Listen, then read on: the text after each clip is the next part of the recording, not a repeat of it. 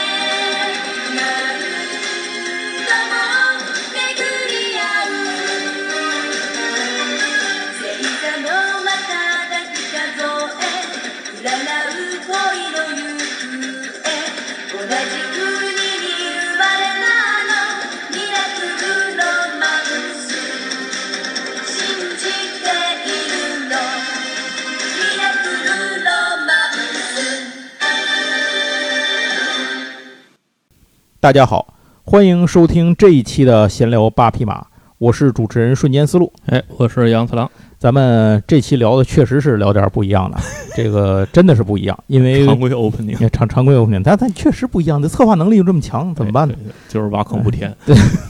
哎，咱们这次其实就是一个变相的填坑。对对对，之前对对对，之前我们在讲这个福建一博的时候就说了，福建一博它是头一期对吧？咱讲的，那现在讲呢？这算其实并不是福建一博的第二期，可是呢，跟他的第二期的内容其实是有一些互动关系的。再加把劲儿就圆上了，快！哎，对对对，就快圆上了。为什么说这期聊的不一样啊？这是咱们有史以来这个节目诞生以来第一次聊这个少女漫画。哎呦，这这主题都敢聊了啊！对，就正正经经的聊了一个少女漫画。咱们以前聊的都是偶尔会带上一点，对吧？就是给大伙儿聊上哪儿就说一句，抄上哪儿就。就就抄上就随便说一说，可见我们的选题已经开始进入匮乏的阶段了。对，没办法，这个必须得连上。这而且这确实是很多人的童年回忆啊。这是我跟杨总算是小时候对我们影响最大、最深远、最广的一部少女漫画。对，对吧？这其他的虽然还有很多啊，少女漫画，尤其是杨总看的比我多，但是我觉得应该 都胜不过这部作品。对。那咱今天要说的呢，其实就是《美少女战士》。嗯，从这个无论是片头曲，还是一开始刚才那段话里头啊，大伙儿应该都听出来了。《美少女战士》，我我个人的理解，以前我在节目里其实也说到过，我说我觉得《美少女战士》很难定义成一个传统上的这种少女漫画，因为它有很多少年漫画的特点，比如说热血啊，这种打斗啊，对对对，尤其是战斗，它的战斗场面特别多。虽然说啊，这个基本都是摆 pose pose 战，但是。那 不是 BOSS 战，它是 pose 战。但是呢，它的这种战斗的节奏和场景是之前的少女漫画从来没有过的。哎，这个一会儿后面呢，咱们还会说到。呃，可以说，《美少女战士》它是一个有着很多少年漫画的特点，或者说是有这种全新的标志性的新时代少女变身战斗系漫画的这么一个，算是一个先行者或者是一个开拓者。后来有很多东西都是向他学的，比如《巴拉巴拉小魔仙》。你想啊，巴拉巴拉小魔仙直线继承自美少女战士这一套，无论是团队，然后水手服、变身，然后变身道具，那个那个，就每一次的战斗节奏啊，基本上都是。所以你说巴拉巴拉是算高配版的还是算低配版的呢？这这 这这这这真不好说这事儿啊，不好说玄学。咱们这次呢，就借着这期节目，也是说《美少女战士》，也是简单的回顾一下传统意义上的少女漫画，一直到《美少女战士》的一个发展的过程。当然，这里头可能会有很多省略的地方啊，我们可能只是会把里面的一些重要的标志性的东西、人物或者作品、时间拿出来说一下，然后仅此而已。咱们大部分的这个内容倾这个倾向，还是放在这部作品和它的创作者身上。好，首先咱先说说这个少女漫画在国内是到底大伙儿小时候我们都看过一些什么吧。呃，动画方面来讲呢，在做童话往事的时候就说到过，肯定是这个花仙子，花仙子这个应该是没跑了。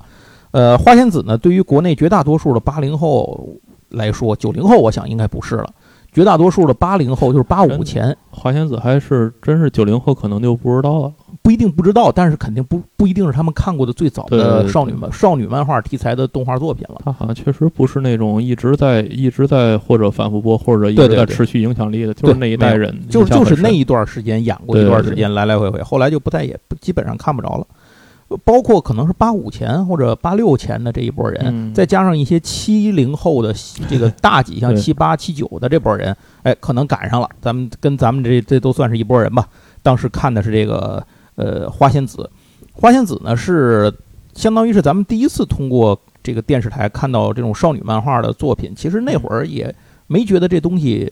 呃，没有这种少年漫画、少女漫画的概念，啊但是只觉得这个这个跟我们看的其他那些动画片有点不太一样。嗯嗯，我不知道杨总你那会儿爱看不爱看啊？我其实是不太爱看的，就是我看不太进去。花仙子还行，因为我我记得我那阵儿花仙子一直都期待它最后那个花语是什么，啊，对对对，然后曾是经妄想拿小本本记下来，然后后来发现好像哎，说的太快。我现在脑子里都有点不太清楚了，记得这个事儿，就是他每次小裴用那个花钥匙变身的时候，嗯。他变完身之后，那个不是用来战斗，对吧？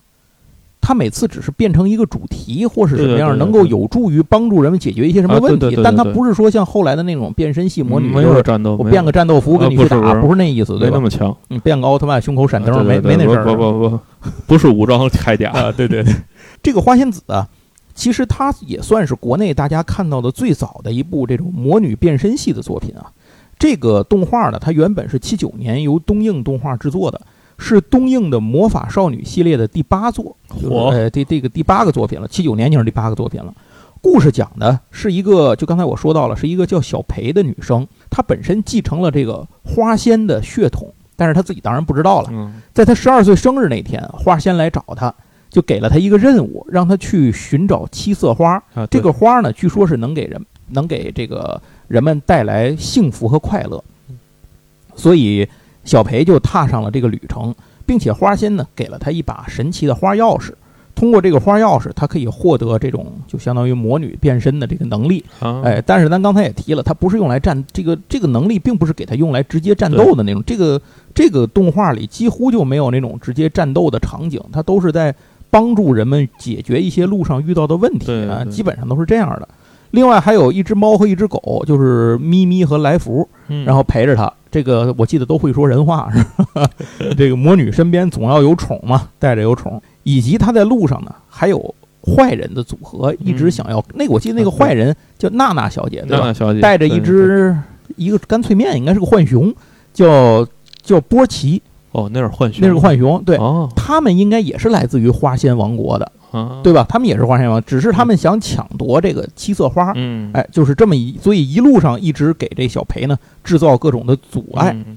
但是小裴呢也得到了其他人的帮助，比如说呢一一个帅小伙叫嘉文。这个故事其实从头到尾几乎是没有男一号的。对，这个嘉文只能算是个男性的这个角色，走个过场，在里头配配戏，大概就是这样。这个小裴呢，他能够借助这种花钥匙，不是能获得花朵的力量吗？所以就可以通过这个神奇的力量，一次次化险为夷，而且呢，给他沿途这一路上的人们带来了很多的快乐和幸福。嗯，最终经历了千辛万苦之后，小裴回到了家，发现七色花呢就开在自己家的花园里，哎何何苦呢，是吧？对当然，你不走那一圈儿，你也不知道它长在这儿。对，所以最后他不但顺利地完成了花仙的任务，给人们带来了幸福和快乐，同时呢，也收获了自己的幸福和快乐。大概就是这样。这个里头整个我现在记得最清楚的就是波奇那句台词，因为每次这个娜娜小姐失败了之后啊，就跑了。跑了之后就把这波奇扔那儿，波奇就得喊说：“哎呦喂，娜娜小姐，哎，等一等我。”大概就是这太形象了，是大概就是这句话。然后其他的其实我印象都不太清楚了，但总之吧，这就是我当时看的第一个这种少女漫画类的这个东西。那会儿这个还是刚才那话，我并不是没有这种概念，就是它是少女漫画还是少年漫画，只是对我来讲，它是那种我即使落了两集没看，我也不太觉得心里着急的这么一个作品。哎，现在想想应该就是，哎，可能还是不太爱看吧，应该是这么单元剧嘛，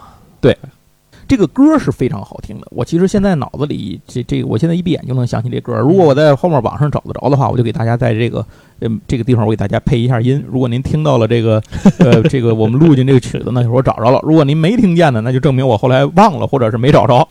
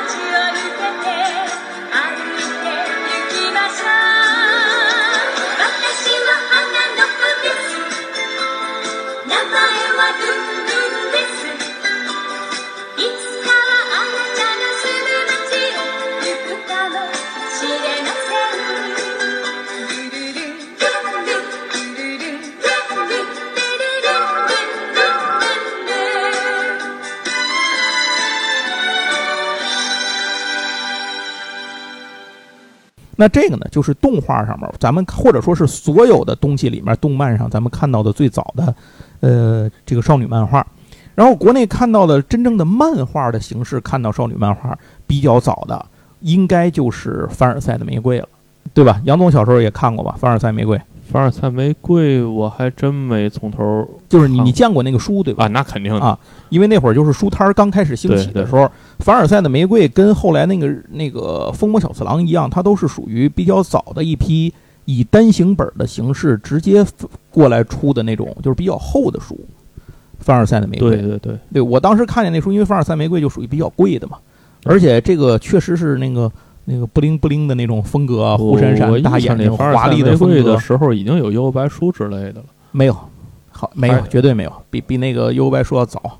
我可能看见的。它是跟什么东西开始一块儿出来的？跟一批那个彩色港漫一起出来的，就是龙虎门什么的那批港漫一起出来。然后在当时我在那个书摊上看见的有这个凡尔赛玫瑰。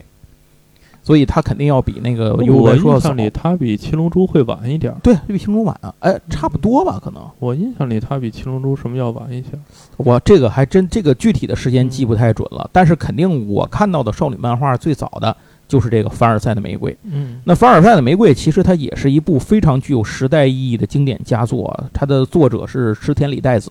池田理代子在日本这个少女漫画界的地位也是相当之高的，这么极具影响力的一个人。而且这个故事为什么它属于少女漫画？当时我能够就还能够看下去啊？这个漫画是因为它的故事并不是单纯的讲的那种那个你侬我侬的爱情故事，或是怎么样的这种，它是以十八世纪的这种法国为背景。大伙儿知道，十八世纪正是最乱的时候嘛，法国是算是末代法王路易十六最后最后的那段时光。他老婆呢也是非常著名的那个王后。断头王后玛丽安东尼特是吧？最后夫妻俩都在协和广场上就 都让人砍了。这个故事就是以这个玛丽安东尼特为主角，并且围绕着她呢还有其他的一些角色，比如这个禁卫军的队长奥斯卡，然后瑞典的贵族汉斯，还有和这个奥斯卡青梅竹马的这个安德烈，以这四个人为中心，讲述了路易王朝兴盛到法国大革命爆发的这么一段历史。可以说是气势磅礴又充满了浪漫元素的一部少女漫画的作品。这个作品的前半部分呢，基本就是一个绚丽的宫廷剧，啊，你就可以看到各种当时法国宫廷里，因为法国那会儿正是讲这个，呃，这种是叫什么，算是洛可可风格这种什么正在大行其道的时候嘛，所以他正讲究的都是华丽，从那个路易十四从太阳王开始的嘛，这事儿不是对吧？呃，怎么华丽怎么来，怎么这种繁复的这种这种宫廷的礼节呀，宫廷的服饰啊，这这些东西的这种珠宝啊等等这些东西，建筑都可以在这部作品里头能够看到。那路易十六的时候是这个风格到了比较严重的时候，对，要不对不会就是把自己作死的主要这个原因也是其中一个嘛，就是太败了嘛。这个作品里头比较独特的地方就在于，其实他也没有明显的男主角。嗯他的男主角其实那个填补男主角位置的其实是个女的，哎，对对对，就是那个刚才咱们提到的男装丽人，就是禁卫军的队长那奥斯卡。这是一个保种的故事。哎哎，对，没错。所以这个戏这个东西后来特别适合于去他们改成那个保种的那个 那个剧去演嘛。这部作品呢，到了后半部分就从这个宫廷剧变成了一个历史剧。他站在旧体制上的这个安东尼特，以及与这个革命队伍一方的奥斯卡和这个安德烈他们之间呢，又开始了从原本的相当于是这种闺蜜也好啊，嗯是亲密的朋友也好啊，或者是这这种或者说是一种关系更超的超乎这些关系的人啊，这种关系也好啊，到最后变成了对立的双方嗯啊。这个故事最后就随着历史的发展变成了这个。除了奥斯卡这个人物之外，其他的很多主要角色都是历史上的真人啊。当然，这个池田理代子也都做了一些这种戏剧化、艺术化的加工啊。但是，总之，它是建立在一个真实历史的基础上去创作的，并且这部历史还是一个非常动荡且波澜壮阔的这么一段儿。细说不是胡说吗？改编不是乱编。对改编可不是乱编啊。这种手法当时在少女漫画界出就属于是首创，之前是没有这样来创作少女漫画的，所以呢，也是给少女漫画的发展打开了一条新路。而且这个作品呢，还被改编成了 TV 版和真人电影。电影中的角色只不过都是找的这个就是欧美人来演。哦，凡尔赛玫瑰的出现啊，打破了少年漫画和少女漫画之间的一种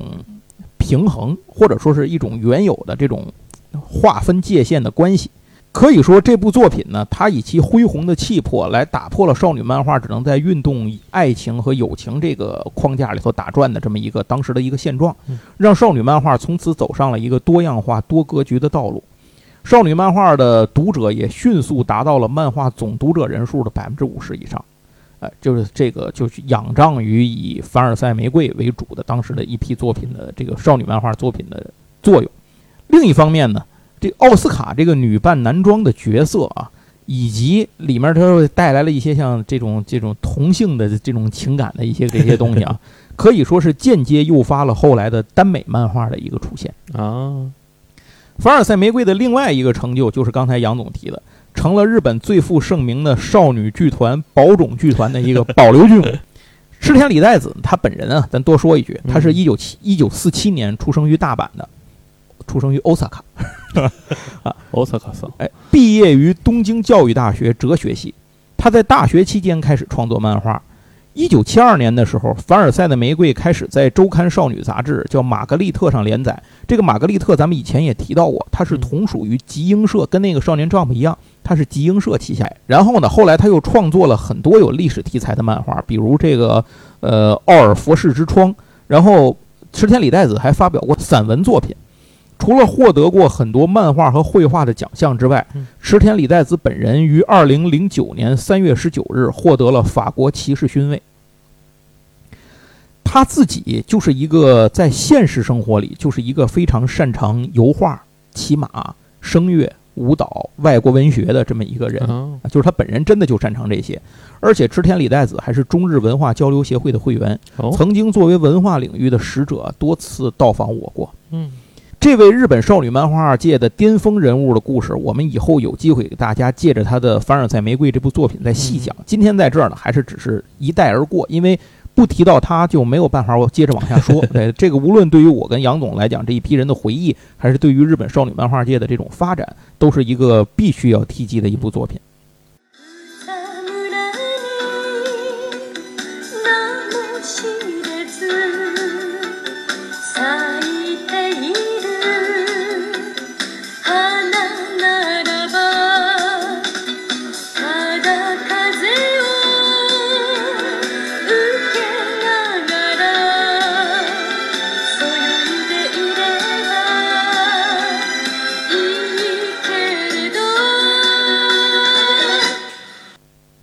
好，那么在这个花仙子和凡尔赛的玫瑰之后，少女漫画开始大批量的进入中国当时动漫爱好者的视野里。这里头呢，呃，怎么说呢？它就开始导致了少女漫画和少年漫画读者的在咱们中国这边的一些细分，就也开始出现了。尤其是像《天使红河岸》，然后我看过啊，对我就是我说的就是你，我就等你等你理我呢。然后尼罗河的女儿你也看过哦，尼罗河女儿我真是没有太看过，没看过是吧？我看只只看过一点儿。我我看过点儿开头，啊，对对对，我也就是看过一点儿开头，《天是红河岸》我可是认真看了，你是全看完了吗？那阵儿没连载完的。天是红河岸》老长，我知道，我就说你现在看完了吗？没有没有，后边后来没再没没有追过。没有想过把它再补上这件事儿吗？他好像就是随着那一波盗版漫画，等于就是可能那一波盗版书商不干了，后边也就不再没人去续了。啊，就是你现在肯定是有了。后来我觉得还是出过的，可能天使红河岸完结了吗？现在不知道啊，好像没完结，完全不知道可能不一定完结了。啊，这这真不知道。也是天使红岸是谁画的来着？呃条件条件千惠惠对吧？啊条件千惠条件千惠。这两部作品就是《天使红河岸》和《尼罗河的女儿》，培养了国内一大批的少女漫画的爱好者。如果说《龙珠》《城市猎人》《圣斗士乱马》这些作品激发了国内最早的一批少年漫画原创作者的创作灵感的话，那么《天使红河岸》和《尼罗河的女儿》基本上就是点燃了国内最初的少女漫画创作者的热情的一不个是这么一衔敲门砖。接，怎么好像我变成了一个少女漫画的爱好者？哎，对你就是一个通吃的人嘛，这这个不简单啊。所以这两部作品，我我啊，对，在这儿可以多说一句，就是这个凡尔赛的玫瑰，如果大家感兴趣的话，现在它的是完全版吗？好像是完全版，是是是爱藏版还是完全版？不是爱藏版，不是，它比它比爱藏版规格大，应该是吧？现在应该已经出完了，出完了啊，已经出完了。现在大家应该就是在去年年底到今年年初的这段时间出的。如果您感兴趣的话，不妨可以收入。哎，现在正好，而且我要是没记错的话，最近这两年大量的经典的少女漫画的重制的版本在推出，而且很多都是完全版和真这个爱藏版这个级别的。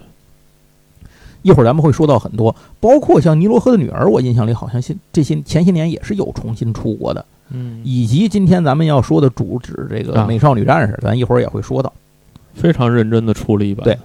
那除了刚才咱说的这两个之外，《天使红河岸》和《尼罗河的女儿》之外呢，还有比如说画王上刊登的，咱们在讲画王那期的时候说到过成田明美子的《双星记》，或者叫《双星奇缘》啊。哎，从那儿哎从那儿认识的这个成田明美子这个人。电视台后来播放过的动画片儿，比如《甜甜仙子》，然后还有像少女漫画的被视为少女漫画开端的作品，是手冢治虫一九五三年的《蓝宝石王子 》，这个在咱的动电视台也是播过的。蓝宝石王子哎，我这跟断代骑士是一就一个就是一个翻译名不一样，我说呢，我就女扮男装嘛。对对对，就这一大堆名字，让我总以为这是一个非常宏大的系列。其实是一个。对，以及后来我们就熟悉了，你比如说《圣传》，对吧？啊东京巴比伦啊，《X 战记》啊，像娜娜，这这杨总看吧，对吧？啊娜娜看，娜娜现在也重新再版了，大伙儿个再版了，呃，啊对重刷了，我就重刷了一次重刷了，依然没完啊，啊，当然，就是没完，对，还是那些又印一遍。最怨念的坑，对，然后像大伙儿熟悉的之前漫改作品《流星花园》，对吧啊？这也是经典的少女漫画，《流星花园》漫画的时候，我小时候还真没看见过这漫画，你没看过是都？得出了，就是它动画火了之啊后，盗版又开始出漫画。对对对对对，但呃是就是说那个电视剧，电视视剧，但是就是说说它这个也是一个少女漫画是，少女漫画，然后还有像《贫穷贵公子》，啊，对吧？那也是非常有名的。然后《天使禁猎区》，对吧？啊独伯爵该隐，然后还有像什么这个有鬼相之有鬼相之里，对，然后像什么神风怪盗贞德，还有水果篮子。水果篮子呃其实动画不错，动画非常好看，对对漫画我没看过漫画我看过，我家里还有一套呢。啊，我觉得动画画非常好看大。陆版的漫画，然后还有那个不可思议游戏，然后不思有哦，对，那也是少女漫，哎，那我看过，那我小时候挺爱看的。是吗？我这个都是后来断断续续看过一点。然后像哦绝比较有名的还有绝爱，啊绝爱也是这个围棋男，比较有名啊，哎，对那，我围棋男的我也看过。嘿，然后小时候你还真行啊。我最开始买围棋男，他是那个画的足球小将同人。啊，对，没看韦奇男原来不就是画同人吗？对啊，啊，就是我最早买的不是绝爱，是是那个足球小将同人。了，我然后看了半天大空翼和那个谁的，他那个同人是日向小次郎，跟他的守门员叫什么啊，若岛京啊之间的爱情故事。然后由此我才知道什么叫 BL。对，然后后来你看比较咱熟悉的，我比我们，班的女生更早迈入了腐女的 对对对。然后后来咱比较熟悉的像那个夏目友人帐，其实这也是这也是属于少女漫画啊，就太多了，咱就不往后再说了。这要咱以后有机会天马的血族，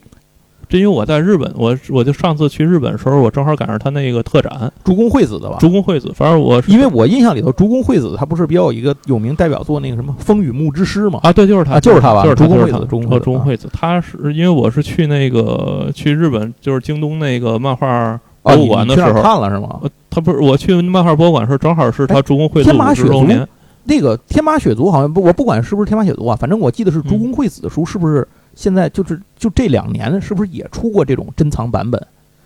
天马血族，但是没引进，就没没出过中文版。天马血族出过完台版没出是吗？台版没出，他但是他哦天马血族肯定是出过完全版。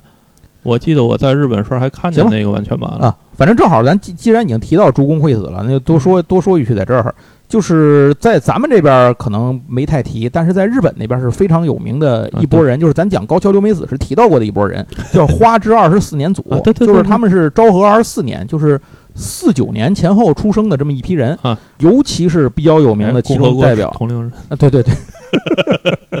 比较有名的就是刚才提到的这个竹宫惠子，然后他的作品这个《风雨木之诗》是 BL 漫画的被视为 BL 漫画的这个开山流派的祖师爷的这种作品之一。那另一个也被视为这个作品的，就是这一个这个流派开山鼻祖的呢，就是那个秋尾望都。哦。秋尾望都的作品是那代表作那个《波族传奇》嘛，咱们好像哦之前也在哪期节目里提到过一句这个名字嗯，因为《波族传奇》就在今年年初的时候刚出了中文的这种收藏的版对本，对对对，对所以大家要买的话，现在是，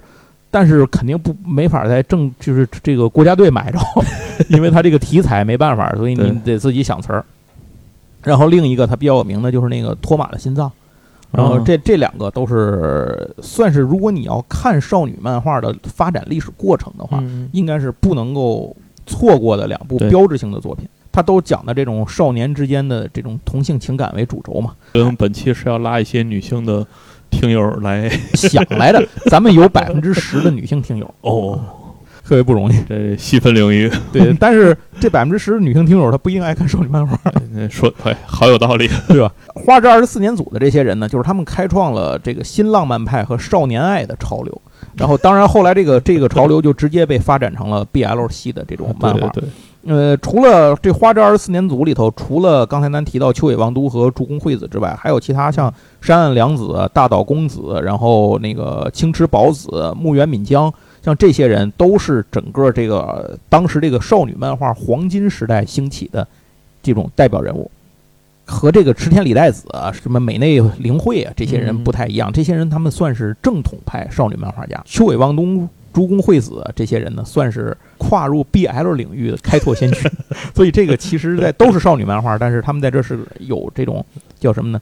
呃，科技路线发展就不太一样了，属于科技点点的就不一样了。属于未来会在那个漫展上把那画像挂起来，啊，对对对对对，祖师爷对路过磕个头上两炷香。所以啊，所以说你像 Clap 他们其实就是他们的后辈嘛，算是对吧？这算是后继有人。那说完了这些，咱们差不多就可以进入今天的正题，来聊一聊这《美少女战士》。嗯呃，杨总，你最早看《美少女战士》是通过动画还是漫画？漫画，漫画，你看的是漫画是吧我？看了吗？你看的是哪个版本的？还记得吗？哎呦是厚的、薄的还是薄的，4:1薄的，薄的啊？你看的是薄的是吗？薄的，我老早了，我看美少女。那你看的比我早。这个我美少女看的可早了。我看的是那个厚本版本，也是以单行本的方式一卷一卷那样出的，好像不是新疆就是西藏的，嗯当时当时出的，应该是七呃九八或是九七年那会儿嗯，我开始看的，按照单行本标准，他那一卷一卷出，就是在天津在贵阳路嗯哼有一个夫妻俩开的一个书摊儿，在那儿买的，然后当时。也是还是不懂什么叫少年漫画、少女漫画，只是看这个漫画呢出了，哎有上面有这个呃打斗的情节，也不知是什么，就但是有穿这个漂亮衣服的，那会儿也不懂什么叫水手服啊，就穿这衣服，哎，小短裙儿、百褶裙儿，挺好看，小姑娘，嗯买吧，买回去看看。但感觉这个画风啊，就跟之前看的那些都 又不太一样，你知道吗？因为这个您如果看过呃这《美少女战士》的漫画，就知道，呃，五内直子的画面是非常的里头，非常的有这种。少女元素的在里头，非常梦幻和和这种非常华丽的，非常轻的感觉。他他的作品啊，一个特点是非常善于使用网点纸和那种就是不灵不灵的这种闪光的各种闪光梦幻效果。另一个就是他的作品特别擅长于留白，啊，你能够看到他他的画面里有大量的留白，所以特别干净。对对对我为什么能把这个漫画当时愿意看的一个主要原因是我喜欢看画面比较干净的，所以这也是为什么袁哲夫的作品就是《北斗神拳》，其实当时我不是那么爱看。嗯嗯，那个《花之庆次》我之所以特别爱看，纯粹是因为他的故事剧情的这种表现实在是太好了。啊，这个说远了，扯扯扯远了，咱回来接着说。我当时记的时候买那个第一部，就是当时我看了《黑暗帝国》篇看了，然后《黑色月亮》也看了，就是小小兔出来的那部也看了。啊然后到第三部好像是叫《死亡毁灭者》吧，就是那天海明他们出来了嘛，那个外太阳系战士，哦，那是第三部，那第三部了，让他们出来。从那儿那一部我就没看完，然后一为什么呢？我记得好像是当时那个出版社不出了，啊，换家了，所以一换家，中间间隔了一段时间，我就开始买别的漫画，嗯然后就就完了，就就一买别的就停了。哦，那个时候我在买什么？我在买宁夏出版社的《复兴小子》。啊，我在追着买后头《复兴小子》，所以就没有再继续追这个，所以就一直我也没看完。过了好多年之后，网上有能看了，我才从网上把这个结局才看完，知道《美少女战士》最后讲了个什么事儿。那个是不是？哦，他是我一直以为他是追上连载了，所以没有结局呢。因为我好像也没看过结局。我也不知道当时具体是不会。那会儿九七年的时候连载都结束了，哦，咱们看的时候连载已经完了，应该。我怎么印印象我也没见着过结局呢？但是天海明我肯定是看了。对天海明肯定是因为天海明是在相当于在中段的时候就出来了。对对，他第一部是特别短的，就是他他第一部他单行本好像十八卷吧，第一本没没几卷就讲完了。嗯就是第一部的时候，就就稀里哗嚓就讲完了。然后后头开始就是小小兔，然后那个天海明，嗯然后后来那个谁，那个土星不也出来了嘛？然后再往后就一直打到银河系，最后最后打到最后，最后大结局不就是他跟那个地场卫结婚吗？那个小兔跟地场卫结，婚了。所以，但是我对我童年我的童年印象里没有这个最后的结局这个部分，对我这个必然也没有，我这是这是大学之后才补上的，所以很纳闷 差远了。出了什么问题。你你当时是买了吗？这个漫画还你怎么看我？我买了，但是我买的时候啊，我印象已经是初中，其实你说那个薄本我都没见过九几年。我最早是在最早那个薄本的时候，我印象我是借的，啊。但我后来应该是买过。我记得我上我上初中了，那阵儿已经因为再晚一些远九六九九七九八年的时，候，再晚一些远方版就出了，就是那四拼一的远方版本就出了。呃，四拼一一我肯定没有，那我也没看过。因为我我就没买过四拼一，其实嗯哼，四拼一火的时候，我已经不太买这些漫啊画了。不咱们前头说了，这个《美少女战士》在少女漫画领域是一个具有标志性的作品啊。这是因为刚才也提到，在少女漫画领域里有一个比较大的体系，就是变身魔女这个体系，花仙子就属于其中的前辈嘛。对，呃，但是它其实也只不过是东映魔女系列的第八部。这里要说的这个魔女，她不是西方的那种巫婆一样的那种反派，也不需要和恶魔签订什么契约啊，跟宗教就没什么关系。她说的是那种能够使用魔法的女性，比如说我们能够想到的更亲切的例子，应该是魔女宅急便，啊呃，对吧？这种日常系的日常番的这种、啊，这种魔就女就跟我们我现在我前日推荐那叫什么《飞翔的魔女》啊，飞翔的魔女，对对就对，那种就是这种魔女，她她不是那种那个依托魔鬼力量什么极限什么搞这不不是两码事儿。日常型魔女。而且现在是魔女的这个系的作品啊，在少女在少年漫画里也非常常见了，尤其和各种现代兵器还进行过结合 啊，这个大伙儿都知道，在这儿就不说了。那通常呢，正义的一方在和敌人战斗的时候，会通过咒语、道具之类的东西进行变身，来获得神奇的力量。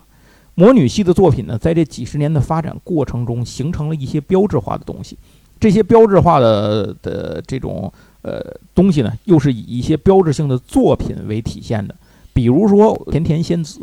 这个动画片是一九八二年的一部动画，它就奠定了魔这种魔法少女身边必须得有一个这种小动物，或者是看护者，或者是你使魔，或者你叫吉祥物也好吧，嗯干脆就是必须得有这么一个小东西的存在。通常都是以很可爱的动物的形象来出现的。嗯这个设定后来被罗琳用在了《哈利波特》里 对，然后哦这人家使魔这事儿原来就有对对对没错没错。但是还有一点就是这个早期的魔女的作品呢，基本都是主角自己上去踹，他的队友呢就旁边摇旗呐喊的这种气氛辅助。那基本上能够上去一块儿动手帮忙的很少，嗯能有两三个人，这就属于大团队了。但是美少女战士的横空出世改变了这一点。故事一开始，这个团队就有五个人，五人团儿让人印象深刻。而且每个战士呢都被赋予了笔墨进行刻画，而不是只有主角突出，其他人是陪衬。哎所以是先有的那种变身战队五个人一组，还是先有的美少女战士，先有变身战队，还是先有啊变身战队？五内之子就是因为看特摄片哦，我说呢，得来的灵感啊。这个设定如此之熟悉的味道。对，就是特摄片里头早就有，但是放在少女漫画里，它头一个。哎，后来这个团队又得以进一步扩张，就是这个水手战士这个团队进一步扩张啊，就是刚才后来说的这个所谓外太阳系战士们又开始加入了，呃，变得更加让人眼花缭乱啊。无论你喜欢什么样的女孩，都能在这个团队里找到。就我个人来讲，我非常喜欢水野雅美，就水星啊，我非常喜欢她。如果不是这个屋内之子家里比较富裕，也许以后就百万雄师过大江了。银河系还可以往外拓展啊？，对呀、就是太阳系到银河，啊银河还可以往宇宙走。外银河系，对吧？这个还早了。银河系您要看这个宇八十八星座，啊，宇宙星图，咱不就中间那一点儿吗？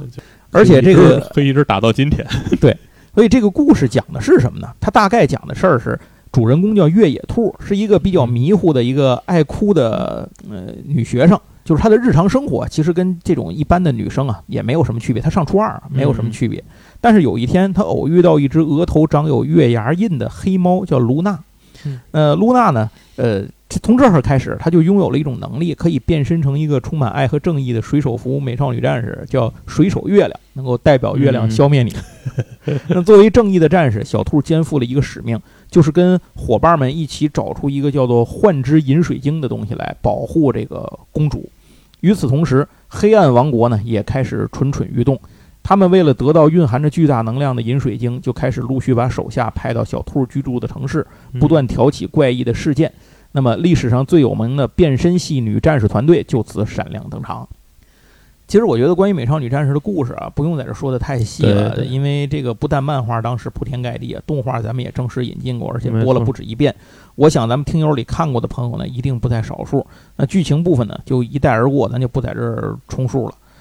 但是按照老规矩，咱们作为闲聊八匹马的讲述风格，在这儿呢，还是要借着这个作品来说人，也就是聊一聊《美少女战士》的作者漫画家武内直子。这也是咱们继高桥留美子之后正式介绍的第二位女性漫画家，同时也是第一位少女漫画的漫画家。武内直子在一九六七年三月十五日的时候出生于日本山梨县的甲府市，这个地方呢是山梨县的县厅所在地，位于甲府盆地之中，总面积不大，大概是二百一十二平方公里，人口不到二十万，十九万左右吧。这个地方在历史上出名，是因为它是武田信玄的大本营。哦，另外，这个地儿呢，以什么东西著名呢？以宝石和水晶的加工业而著名，啊，号称水晶之都。哦所以当地很多人都从事和珠宝、水晶相关的产业。嗯，五内直子家也不例外，从他们自己家到他们当地亲戚家，全都是干珠宝嗯这个经营珠宝销售这个方面的生意的。所以五内直子从小就是在一个随处可以见到宝石首饰的这些个环境里头长大的这么一个小姑娘。那五内之子又是怎么接触到漫画的呢？据说他小时候有一次生病在家，家里人给这个为了安慰这在家生病的这个小姑娘，给她买了一本当时的少女漫画杂志，是讲谈社的好朋友。啊，这个是跟玛格丽特竞争的一个主要的作品啊。对对对，顺便说一句，好朋友是应该是历史上第一本少女漫画杂志。对对对，这本书呢，让五内直子打开了一个新世界，就把他看入迷了。于是后来他经常装病，然后父母来给他买漫画，这个漫画杂志。当然，父母后来可能也看出了这一点，但是因为他喜欢，所以就一直给他买。据说量达到了一个月能买到二十本左右，就是把当时市面上能买着的少女漫画全给他买了。还是不差钱儿。不差钱儿，这家就是不差钱儿。那自然而然的，五内之子也从喜欢看漫画到自己想要画漫画，就是自己涂涂画画。当然，这个时候他并没有想说要当一个漫画家，嗯，而是他的理想是想成为一名艺术家。另外呢，他深受自己喜欢做手工的父亲的影响，自己也喜欢动手做手工，并且他有一个爱好，喜欢天文学。啊，到这儿为止，五内直子身上已经集齐了漫画、艺术、手工、珠宝、天文等一系列基础属性点儿。对对对，那这些属性都将在未来的某个时刻，通过他的画笔啊，变成了一部风靡全球的佳作。只是此时时机尚未成熟。无内之子和绝大多数小孩相比有一优势，就是不差钱儿。嗯，在他上中学之后呢，五内之子就读于当地的贾府市立北中学。这个时候他已经有很多的零用钱可以支配了，所以也不用再装病买漫画了，他可以自己敞开了随便买。当时市面上流行的所有少女漫画杂志，五内之子基本是一网打尽，并且他也不是不看少年漫画，恰恰相反，五内之子有非常崇拜的少年漫画家，比如新谷勋和松本零士。哦，新谷勋，我们在之前的我也忘了是哪部哪个里头，好像是在《池上聊一》还是哪期节目里头提到过一次。他有一个特别有名的代表作叫《战区八十八》，啊，嗯，新古勋。然后后者就更不用说了，《宇宙战舰大和号》是吧？无人不知，无人不晓。但是松本零士对这个五内之子最大的影响是他笔下的女性角色成为了五内之子非常喜爱的临摹对象，就是他的画风里从那个时候开始融入了这种就是松本零士的这么一种风格。高中的时候呢，五内之子考上了这个山梨县甲府第一高等学校嗯，他同时活跃于美术和天文两个社团。并且在高三的时候就开始投稿漫画作品了，投稿给谁呢？就是当时他看的第一本杂志《好朋友》。投了四次之后，在一九八五年十一月，《好朋友》杂志刊登了五内之子的短篇作品《不是梦》。嗯，当然，如果你以为五内之子从此开始了漫画家的生涯，这就大错特错了。作为一个含着金钥匙出生的白富美啊，五内之子不但绘画属性非常高，而且他是一个答题家的属性也非常，这个点的点儿也非常多。听下来就是，人生赢家，对，这这就属于那别人家的孩子别子，人家孩子，对他的学习成绩非常优秀，而且特别是在理科方面非常突出。高中毕业后，五内之子选择考取了东京的共立大学药学部，这是一个1931年在1930年在东京建立的以药学研究为专业主科的这么一个大学，全称是共立药科大学。到这儿可能要说了，说不对，说网上说了，这个五内之子啊是庆应大学毕业。啊，呃，其实是这么回事儿，就是二零零八年的时候，共立药科大学被庆应大学合并，哦，成为了庆应大学药学系以及药学研究所，嗯所以呢，才有了五内之子是庆应大学药学系毕业的这个说法。财院变财大，呃，对。但是如果你按照标准时间来推算，在他念大学的时候，公立药科大学还是一个独立的学校，对，对啊、并没有归入庆应。啊，但这不妨碍于我们以后就可以声称我是庆应大学毕业的，但是话说回来，因为你你这么想啊，第一，它能够被庆应大学吸收，证明它本身也具有非常强的实力。因为庆应大学在日本排十三嘛，这大学非常强，私立大学里排的相当靠前我是第一、第二的。然后另一点是，无论是在哪儿的药学，它也不容易学，是吧？这肯不，这肯定是好学校、好专对业，你不是说道理读个什么什么商经啊、什么管理啊什么的，对吧？这这不是旅游学院被南大吸收合并，呃对对，这这不一样 这事儿，所以也足以能够说明五内直子在读书方面的天赋。另外，我后来查了一下这个公立药科大学，没有什么信息，嗯，只能够查到五内之子在一九八九年毕业的时候呢，考取了药剂师资格，啊，啊，他这是考下来的，而且呢，他进行了半年的实习，嗯这半年实习在哪儿呢？在庆应大学医院中央检查部。嗯，那他为什么要到庆应大学医院去工作？我想啊，虽然当时没有合并，但是很可能这个共立药科大学和庆应大学之间在医药领域方面一直有着比较深入啊对对的合作，所以他才能够到那儿去工作。当然，这个事儿是不是真的，都凭是我的一个推测。嗯如果有了解的朋友，可以留言给我们细说一下。总而言之吧，由于学业的繁忙以及大学生活的丰富多彩，直子在大学期间呢，并没有萌生任何想当漫画家的想法嗯。哪怕之前已经发表过作品，但是对他来说呢，这个事儿还属于兴趣爱好这个范畴。对对，大学期间，大家可以对照一下前面那些殚精竭虑、死命想发表作品当漫画家的人，高桥留美子差点退学不干了。呃，大学期间呢，直子留给漫画的时间并不是太多，但这并不代表他停笔了，而是呢，他一直在用比较少的时间啊来画画。可是这就说明他又是很有天赋的一个人。他的一篇短篇作品叫《Love Call》，这部作品在好朋友这个杂志出版了。嗯，咱们之前其实说这个就是小学馆和集英社比较多，好像很少提到讲谈社。呃，但是其实可能是我们没有说的太细，因为我们经常提到的那个，呃，跟少年 Sunday 还有少年 Jump 打的热火朝天的那个少年 Magazine，就是讲谈社的杂志。嗯，像在 Magazine 上面，像巨人之星、明日之杖，然后什么金田一 GTO，还有钻石王牌，还有像这两年比较火的治不灭的你，还有啊租借对对女友，这些都是 Magazine 上出来的。那么讲谈社也是一个非常有实力的出版社。这个好朋友呢，就是讲谈社里面最能打的少女漫画。嗯一九五五年一月二十五号创刊，很多大咖都上面发表过作品。少女漫画的所这个鼻祖作品就是根儿，咱们刚才说过，手冢治虫的蓝宝石王子就是在这上面发表的。嗯讲谈社对五内之子这个人是非常认可的，于是，在一九八六年的时候，身为大学生的直子获得了第二届好朋友的新人奖。呃，转年呢，他又再接再厉投稿了一个短篇作品，叫《圣诞巧克力》，也获得了好评。直子的才能被好朋友编辑部看在眼里，于是他们做了一个直子当年万万没有想到的决定，给这个女孩出版单行本。于是，《圣诞巧克力》和另外一部短片叫《雨之恋》被合并在一起，于对一九八六年、一九八八年出版了这个呃，就是这个单行本。所以，五内直子其实在还没有正式成为漫画家之前，就拥有了自己的漫画单行本作品。就是听下来，听下来就是这并没有开挂的感觉，人家就是主角模板嘛，是顺着走的啊，这模板上就这么写的。人就是人就是随便随便过了一个很平凡的那个对对对对对，赢家的人生，是人家主要生活之前都在考药剂师啊，不是就是 哎，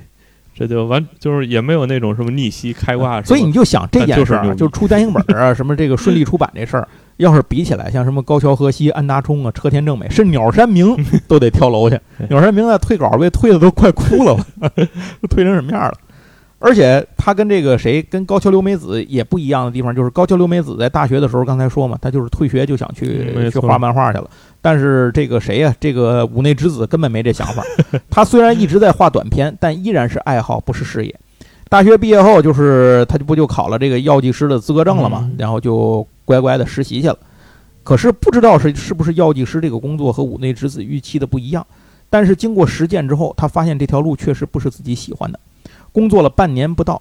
之子选择重新开始，他选了另一条路，漫画家。一九八九年底，新人漫画家五内之子闪亮登场。他连载的题这个作品叫做《玛利亚》，不过这个作品呢，它只有六话。当然，这六话它不是一个周刊连载，它是在月刊连载，因为这个好朋友是个月刊杂志，所以当时五内直子虽然已经成了一个专业漫画家，可是他还是有很多的业余时间来发展其他的爱好。嗯，那么在这段时间里头呢，由于他又有空闲，呃，家里又不缺钱，所以呢，他就在这段时间里培养了两个比较重要的爱好，第一个是游泳，第二个是花样滑冰。啊、啊，尤其是这个花样滑冰，这个冬奥会结束时间不久，大家应该都知道，冰雪项目都是花钱砸出来的。对对对，呃，当然你也还得有身体运动性的这个这个天赋啊。就是你不但要有这个能力，还得有钱，对，就不是人人能成谷爱凌啊，嗯说白了就是这意思。这个故事就是这这个事情呢，就是花样滑冰这件事儿呢，导致在一九九零年的时候，五内之子从中得到灵感，画了一部这个花样滑冰题材的作品，名叫《樱桃计划》。嗯讲的是花样滑冰爱好者飞鸟樱桃在一次练习当中不小心撞到了天才的呃这个花滑男选手叫旭正纪，嗯结果对方呢一眼看中了这个女孩的才能，但对这个半路出家的樱桃，旭决定要对她展开一个这种培养计划，嗯发掘她的才能，成为自己的搭档，这就是樱桃计划。呃，个人感觉这个樱桃这个形象啊，在很多角度上看起来其实就很像越野兔。嗯在我们以前介过介绍过的绝大多数的漫画家，在出道前，甚至在大火之前，都过得非常的穷。那么要打好几份工才能养活自己的人，比如车田正美这样的人也是大有人在，或者像高桥和希那样，一次次为了生计不得不游走于漫画、动画领域，还有游戏领域，先混口饭吃。像安达充是什么稿子都接才能过日子。高桥留美子当年去领那个新人奖的时候，那路费都是跟朋友借的，因为他买不起车票，没没钱去。作为这一点上，珠宝商家庭出身的五内之子就截然不同了。他去交稿子是开自己保时捷去的，所以后来后来美少女战士挣钱之后呢，他又很快的把保时捷换成了法拉利。一九九一年，五内之子推出了一个短片，我不是炫耀，我们家里啊就是只有就是这样，人家正常的代步工具啊，就是你跟你开奥拓是一样的。对对对，你非说我开保时捷是炫耀啊，我我特意没把劳斯莱斯开出来。我觉得已经很低调了。迈巴赫在家里放着车库不好开啊，对对，主要是最近司机不在，开那车我开不惯。对，开不惯，哎不好掉头啊。呃，九一年，五内之子推出了一个短片，名叫《水手战士 V》。这个故事啊，您听名字就知道，它离这个什么离咱正事儿已经不远了。这个故事里面的主人公，呃，五内之子听取了当时他的责编叫小佐野文雄嗯这个责编的建议，选了一个穿水手服的初一女生来作为主角。嗯，这个女生的名字叫做爱野美奈子啊。对了，这个小佐野文雄这人其实也挺牛逼的，他呃在五内直子画《美少女战士》这六年期间，他一直是他的责编。哦然后后来那个到五内之子，像五内之子结婚的时候嗯，他已经到了跳槽到少年 Jump 去做副总副总编了。这哥们儿其实也挺有能力的，哎，这可男可女，那能左能右。哎，那设计了一个这个水手服战士，就是爱野美奈子，并且爱野美奈子身边有一只会说话的白猫，叫雅斯密雅提密斯，嗯作为伙伴搭档。雅提密斯额头上呢有一个月牙印记。这个美奈子为了阻止超级偶像试图通过歌声给人洗脑征服世界，呃所以他变身成水手威将其击败。这故事讲的就是这么个事儿，一个短片嗯画完就过去了。五内之子也没当回事儿，这个小佐野文雄呢也没太当回事儿。因为当时什么呢？这个樱桃计划还没结束，还在连载，所以在《水手战士威》刊载结束之后，呃，这个五内之子呢，还是把主要精力先放在完结樱桃计划上。嗯但是听到这儿，各位也都想到了，《美少女战士》马上就来了。嗯提出这个想法的还是好朋友编辑部。通过读者调查表发现，《美少女战士 V》的反馈非常好，于是编辑部建议五内之子，反正樱桃计划这不也完了吗？要你完了之后，不如把这个水水手战士 V 啊改成个长篇，看看行不行？对，所以五内之子感觉这事儿应该可以做，嗯只是他觉得如果你变成长篇的话，一个主角没意思。当时他正沉迷于看特摄片儿，所以就想不如画几个姑娘组成一个团队哎。在这个时候呢，五内之子遇到了一个选择问题，就是新的作品呢是和水手战士 V 处于同一个世界观下的，但是是继续让这个水手战士 V 里的爱野美奈子来当主角呢，还是一起构思出来的这个新的主角越野兔来当女一号呢？嗯最后考虑来考虑去，他觉得越野兔的性格更像自己，所以还是让越野兔当了主角。呃，那么《水手战士 V》里的主角爱野美奈子呢，则以水兵金星的身份加入了团队。这就是为什么这个团队里头，其他人都以自己的这个所属星球来来起这个名字，比如水火木是吧？木土天海明，只有这个金星叫爱野美奈子，就是为什么呢？就是这么来的这事儿。另外，当时还有还发现这个水手 V 的这个品牌啊，就这个 logo 嗯，被一个钢笔品牌注册了。哦，哎为了防止未来发展产品体系的时候遇到问题，哎，所以也这个题目也不适合再叫水手 V 了。啊，那么就干脆把新的作品呢定名为叫《美少女战士》，嗯，并且在一九九二年的二月的好朋友杂志上开始了连载。与此同时，《水手战士 V》不定期进行连载，就是并没有停哦，也没停，没也没停下，相当于是一个衍生剧和主主片儿的这么一个关系。虽然这个主片儿是衍生出来的，为了能够被读者们喜爱，五内之子给团队里的水手战士们设计了 N 多版的造型，直到今天我们大家看见的这个版本为止。他以前在天文、珠宝、服装设计等方面的爱好，通通被用到了这个作品里。五内之子一开始计划这个作品啊，因为有五个主人公，所以要画五卷，啊，一个人一卷吧，这事儿。嗯但是他把这事儿想简单了嗯。连载刚刚开始，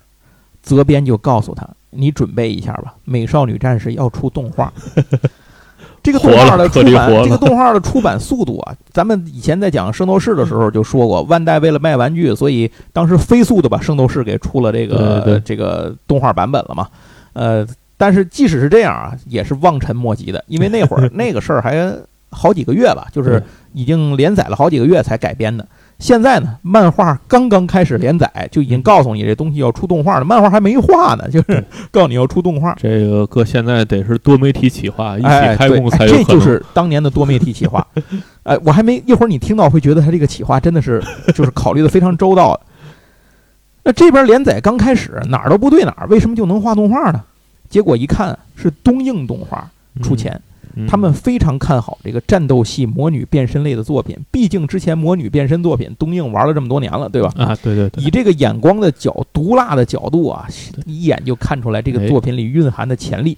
而且他们认为通过这部作品可以吸引大量的女性观众。事实上后来也是这样达到了，所以就不等了，拍板就是你了，大不了不就花个冤枉钱嘛，没关系，爷爷有钱。东映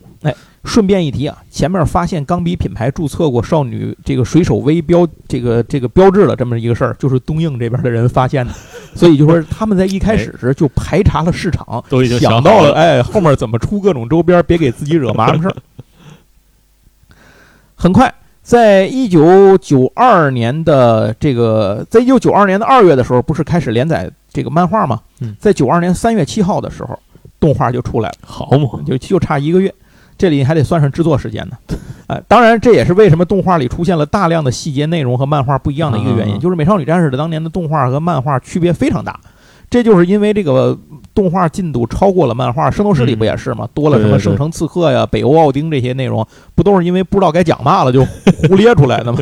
美少女战士也一样，所以它有很多原创的地方，跟漫画差别很大。嗯但无论如何啊，在这样的一帆风顺之下，《美少女战士》想不火都不行。当时第一部动画的收视率达到百分之十点六六，漫画人气水涨船高。第二部动画紧跟着无缝衔接，《美少女战士二》收视率达到百分之十二点四四。嗯呃，在第三部的时候好像达到了百分之十三啊，这样一个程度。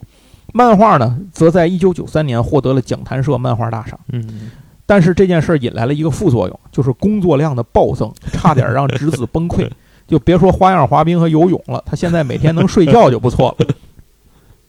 编辑小佐野文雄后来在回忆这件事儿的时候笑称啊，第一次开讨论会的时候，直子就已经开始哭，就在讨论会上就哭个不停，当时把所有人都哭傻眼了。后来赶稿的日子里，每天都哭得和暴风雨一样。就是直子那会儿最常说的一句话就是“我不想画了，我不想往下画了”。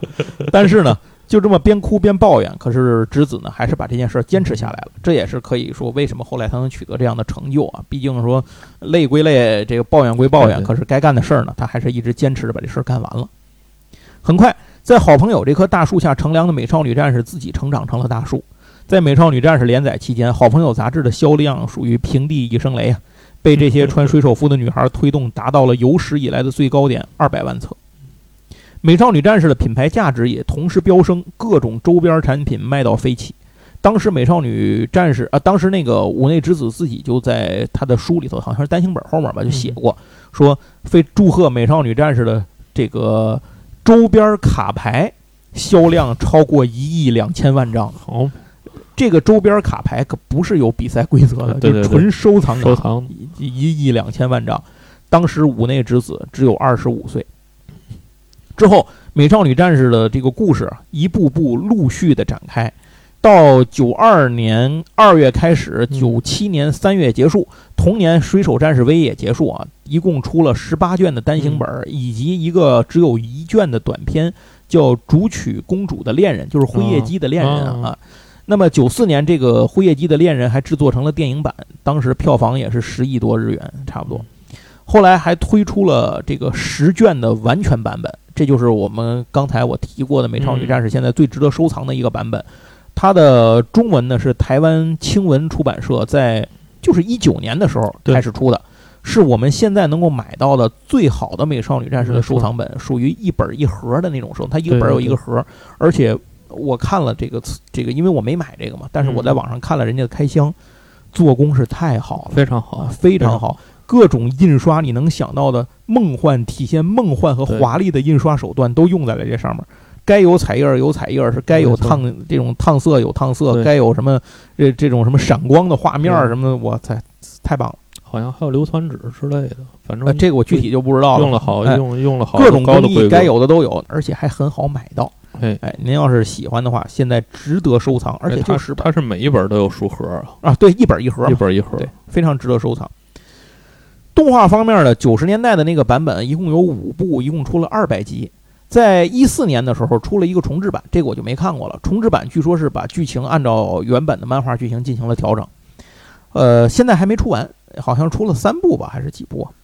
电影方面，除了刚才说的这个《辉夜姬的恋人》之外呢，还有像《花朵的约定》《梦想的黑洞》等等这么几部。另外，去年还出了一个上下集的电影版，承接的是新的重制 TV 版的内容，但这我就更没看过了，我也不知道讲的是什么。新的我也没看过。另外还有音乐剧，其扮演者呢已经有了多代的交替。从二零一七年开始，少女偶像团队这个乃木坂四十六里面也专门成立了两支队伍，就是演这个哦，美少女战士 A B 剧。呃，山下美月和井上小百合分别扮演乐队和星队的越野兔，嗯就是这两两个队伍两组人马在不停的交替演出，插着演。对，此外还有真人版以及各种电子游戏等等授权产品无以数计。到漫画完结为止，其品牌价值已经超过了一千亿日元。动画在四十个以上的国家播出，包括咱们。嗯时至今日，商业价值依然居高不下，仅次于《海贼王》和《龙珠》这样的作品。啊，另外填一个坑，咱们前面说的一个小坑啊，《美少女战士》说，咱们说对于这个少女漫画发展是一个非常重要的标志嘛，不但开创了多人团队的模式，还奠定了变身战斗的这种类型，大量的战斗成为漫画的主要内容，而且战斗画面依然保持着少女漫画的那种华丽和梦幻。嗯虽然五内直子很不擅长刻画战斗分镜，那基本上打仗就是摆 pose 和这个华丽的特效，但是这完全不影响美少女战士在战这中的这个战斗情节所起到的这种作用和嗯。精彩纷呈的效果。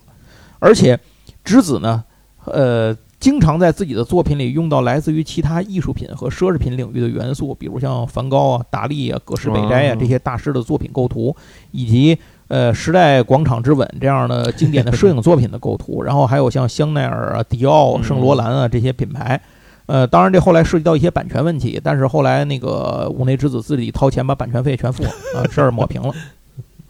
我觉得当年他也不是缺这个钱，他只是可能没这个意识，就是不知道哦，还得给钱，那拿吧。它里头登的就是出场的这些人物，很多的服装，你看嗯都是什么迪奥、高定的啊这种，就是这种水平上的这种服装，就是人来源于生活，啊就让你不能好好 cosplay。就是来自于生活，高于生活，高于生活，对对对。哎，他给角色身上穿的衣服的这种时尚元素，直到现在还经常被人掏出来当学习样本。接下来，咱们今天其实讲了一小时了，差不多，咱们该讲正事儿了，就是咱们开头提到的 王公主和王子的婚礼。话说，一九九七年，五内之子应邀去参加了一次漫画家秋元一志组织的聚会嗯。这个秋元一志是谁？暗黑破坏神就是他画，这坑就是他挖的。神坑之一。在这次聚会上，秋元一志给他介绍了一位当时当红的少年漫画作者。这个留着一头长发的男人就是富坚义博。嗯但是在那个时候，富坚义博还根本没看过《美少女战士》。不过当天呢，这两个人其实没有擦出什么火花。嗯直子后来在采访中说过，他对富坚义博的第一个印象是这个人头发怎么这么长，看着跟他妈似的。所以当天并没有什么特别的沟通，甚至富坚义博提前离开了聚会。后来据富坚义博在采访里头说，说自己因为当时牙齿不好看，所以不好意思跟人正面相对，尤其是漂亮女孩。那么自己当时呢，其实是非常喜欢这个刚刚看到的这这个一嗯这个五内直子这个人的，所以他其实一直是在旁边偷偷观望。嗯但是在这个富坚义博临走之前，他突然走过来，塞了一张卡片给直子，上面写的是自己的电话。嗯这个举动让五内之子感到有些突然，但也觉得这个人很有意思，并且应该不是个坏人。嗯嗯，于是转天呢，直子就给他打了一个电话。哎，所以大家要注意啊，这件事情里其实是五内之子主动的去去，他是主动的一方对，五内之子是主动的一方。大家重要仔细听怎么追那个千金小姐。对对对，他是主动的一方。结果呢，呃，两个人交往，就是后面就这不就认识了吗？开始来往了。那富坚义博其实就跟着就出去旅游去了，一去嗯去了三个月。哎，等他回来的时候啊，已经是聚会之后三个月的事儿了。嗯那么富坚义博和五内之子真正的频繁的线下互动交往是从这个时候才开始的。嗯富坚义博回来呢，就邀请他去看电影。看的什么电影呢？一部讲述洛杉矶火山爆发的灾难片儿，叫《火火熔城 》。这感觉是一个非常直男的选择啊。对对对，说到这儿，我要说一个八卦一点的传闻了。就是关于两个人的认识，还有一个版本。嗯这个版本说的是，他们两个人相识的契机是五内直子在集英社编辑的撮合下，与富坚义博合作创作了一部漫画。在那次合作过程中，直子深深的被富坚义博的漫画才能所吸引，但是直到《悠悠白书》开始连载之后才交往。那这个说法如果成立的话，等于把两个人恋爱的时间往前推了六七年。嗯但是，就为了做这个节目，咱们要做的严谨，我仔细在网上查了这个说法的来源，结果是没有查到任何一点关于这个事情的，就是这个说法的具体时间节点和真实细节的佐证。而且当时两个人的身份其实差异还是蛮大的，一个人是还没有这个，你想他画《幽游白书》之前嘛，对对那会儿富坚义博根本就没有抖起来，还过得很穷的日子的一个富坚义博。那五内直子呢，那会儿是开着保时捷去送稿子的五内直子啊，所以两个人感觉，而且他俩重要的是他俩都不在一个地儿，一个人是讲谈社，一个人是集英社，他们俩也没啥交集。所以这件事情我觉得就不太靠谱了。嗯另外，在五内直子在大学毕业之后，他是做了半年的药剂师工作，然后转行了。啊，这之间他画的作品并不多，咱们前面挨个都说了。没错，那按照这个说法呢，是五内直子在画《樱桃计划》的期间，就跟福坚义博进行了一个跨出版社的合作了。那这个合作出来的成果是什么呢？为什么没有人提呢？就是也没有见到这个漫画是什么。在五内直子和富坚义博的作品列表中，我都没有见到这个东西。而且前面说了，这个五内之子当时也说过，自己在创作这个《樱桃计划》那会儿，他的状态是比较清闲的，嗯空闲的时间都在学游泳和花样滑冰，他哪有可能再去接一跟别人合作的漫画呢？嗯况且五内之子也不需要挣这份钱，嗯对，对吧？他根本不缺这份钱。富坚义博那会儿正在画《淘气爱神》，他也没有空去跟别人合作。《淘气爱神》是什么？您听我们富坚义博那期节目。所以我个人觉得这个说法不不可采信。嗯事实上，五内之子确实跟集英社有过合作，但这事儿是到了一九九八年十月九号的事儿了。当时在结束了讲谈社的大部分项目之后呢，五内之子因为有富坚义博的这层关系介绍，到了集英社的女性漫画杂志叫《央幼》上面嗯。开了一个自己的专栏，并且这个当时呢，五内之子还要给富坚义博帮忙，就是比如说给猎人上面彩稿上上色什么的，因为他画猎人的是不用助手的，所以有明确的记录这个直子跟这个集英社的合作呢，是因为富坚义博的关系跟集英社合作，嗯而不是通过集英社的合作才认识了富坚义博。所以这个事儿呢，听起来呢，这个这个应该是更符合逻辑一些。同时，由上一点又就是由刚才说的这件事又引出来另一个时间上对不上的一个八卦消息。我们在上次讲《幽游白书》的时候说过，富坚义博的助手这个魏野国夫啊，后来画了一本漫画叫《先生白书》，嗯里面记录了他给富坚义博当助手画《幽游白书》和这个呃那个那个一等级的时候啊，这个做助手的一些见闻。这其中记录了一件事儿，就是大约在画《黑暗武斗会》期间，就九二年之后吧，嗯嗯，那不就是富坚义博刚搬了新的那个大的工作室的时候吗？有一天晚上，有人来敲门，富坚义博出去接待了来访者，没有把对方让进屋。呃，可是魏野呢说听到了，他们都听这几个助手都听到了外面有年轻女孩子的说话的声音，嗯但是很可惜没能听清说的是什么。然后后来富坚义博非常开心的回来了，还拎着一兜吃的。所以来的这个女生是谁呢？谁也不知道。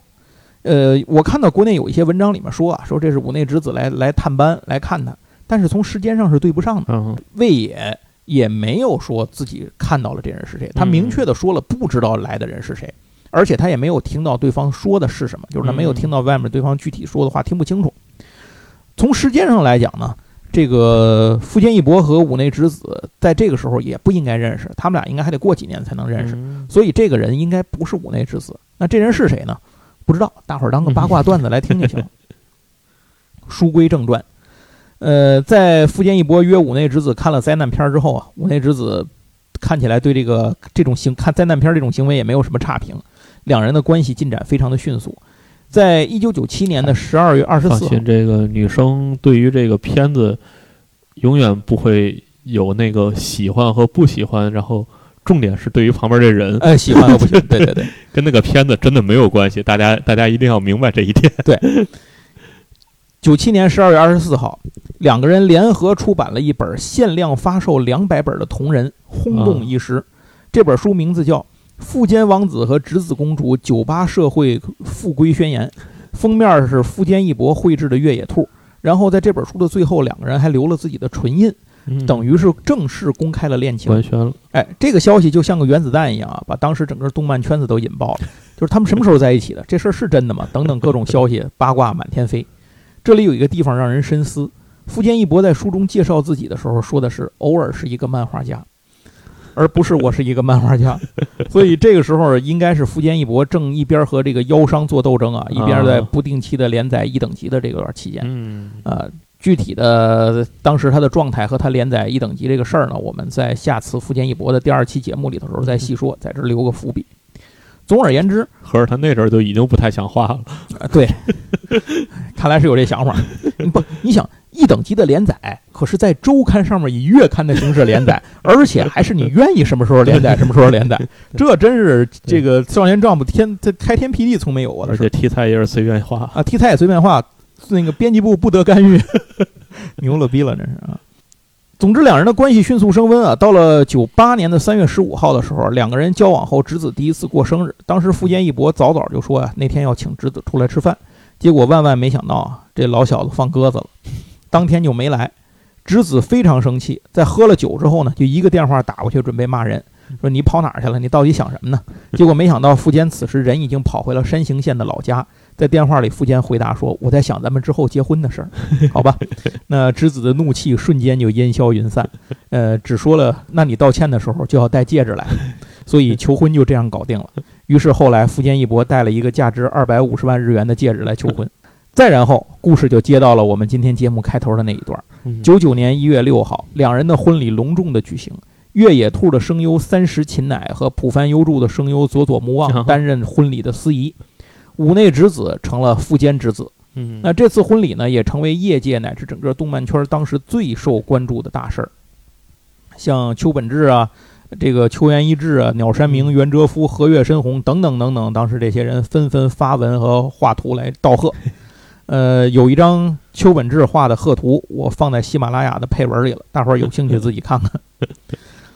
后来，富坚义博在猎人的单行本上也记录过两个人当时的一些相关内容，啊包括举行婚礼以及去埃及度蜜月。对对对哎日本人为什么都喜欢去埃及呢？那个高桥和希也去的埃及，谁荒木飞吕彦也去的埃及。然后关键是他们回来都画出了东西。富坚义博去埃及回来之后得到的灵感，画的那个幻影旅团那一段。嗯，不，我觉得都是他们本身还是喜欢，